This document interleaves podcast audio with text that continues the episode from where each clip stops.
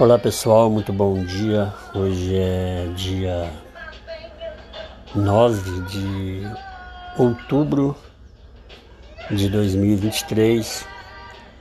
É, de tantos temas que eu tenho tratado, principalmente os de cunho é, religioso, espiritual, eu costumo dizer que eu não sou um cara é, religioso, não tenho religião, não estou vinculado a nenhum protótipo de, de denominações ou religiões, por mais que seja é, algo novo, tal, enfim. Nós homens somos muito confusos com tudo. A gente acha que porque raciocinamos ou interpretando as nuances, as coisas, coisa e tal, a gente acha que a gente é detentor de todo o poder na verdade, não somos detentores de nada, fazemos parte apenas de uma, de uma coisa monstruosa, uma coisa gigante, incalculável, inimaginável, com as quais a gente vê, mas a gente não pode explicar. Isso, de certa forma, desbanca qualquer princípio ateísta, mas também não foge da, da eterna pergunta que a gente sempre faz, e às vezes é muito mais cômodo você criar afirmações com as quais não se vincula a, a solução ou solucionar dessa, dessa, dessas interrogações, dessas questões. É, meu tema hoje era outro assunto, eu queria falar um pouco de política no Brasil tal principalmente no Brasil. O Brasil parece que é um ninho, é o núcleo embrionário de tantas coisas estranhas tal. Mas o meu tema central hoje, nessa mensagem, rápida mensagem, invoca no plano de adoração. Eu fui questionado essa semana, ah, por que você não vai à igreja mais? Você não quer saber de igreja e tal? Você precisa de ir para a igreja e tal. E eu entro num, num cenário muito confuso, porque a minha obstinação para uma amizade com Deus, para um relacionamento com Deus, para um relacionamento com o possível Cristo, está para além das demandas de favorecimento, está para além das minhas projeções de vida eterna, está para além das minhas objetividades psico-humanas estabeleceu como regra básica de que eu preciso adorá-lo para ser recompensado. Eu estou fora disso, eu lamento dizer, eu lamento é, não ser um exemplo a ser seguido dentro, desse, dentro dessa perspectiva, porque na minha visão Deus não tem nada a ver com isso.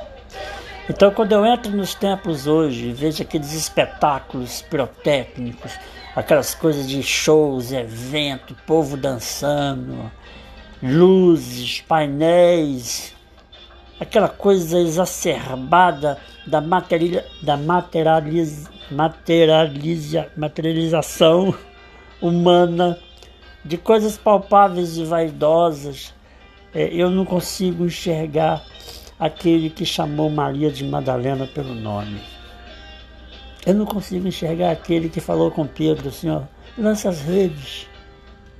Aquele homem simples que curou a esposa de Barnabé e sequer é, falou com Barnabé, estou te curando também, mas curou Barnabé também.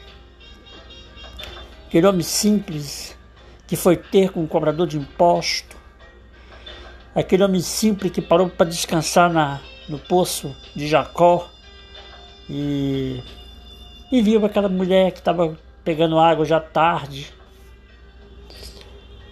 Que, então, assim, eu, a, a, minha relação com isso, com, com o que é possível na ambiência da mais absoluta amizade com o que é santo, com o que está para além da nossa compreensão, mas que a gente não pode negar, para mim só tem um viés e um caminho apenas.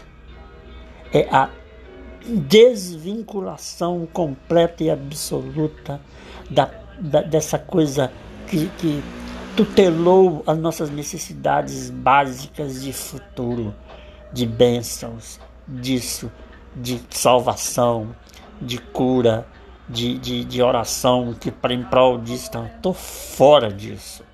Eu costumo dizer para os amigos mais próximos que eu não, eu não prefiro bênção de Deus nenhuma, de todas as bênçãos de Deus sem Deus nelas. Para mim não vale, não faz sentido nenhum objeto de troca, porque aquele Deus que demandou troca minha em relação a alguma coisa que eu possa oferecê-lo como libação, como alabastro, ou como qualquer coisa com as quais vai é, enaltecer a vaidade, a vaidade de um Deus. Para mim, esse Deus é tão fraco, ou se não tão pior do que eu.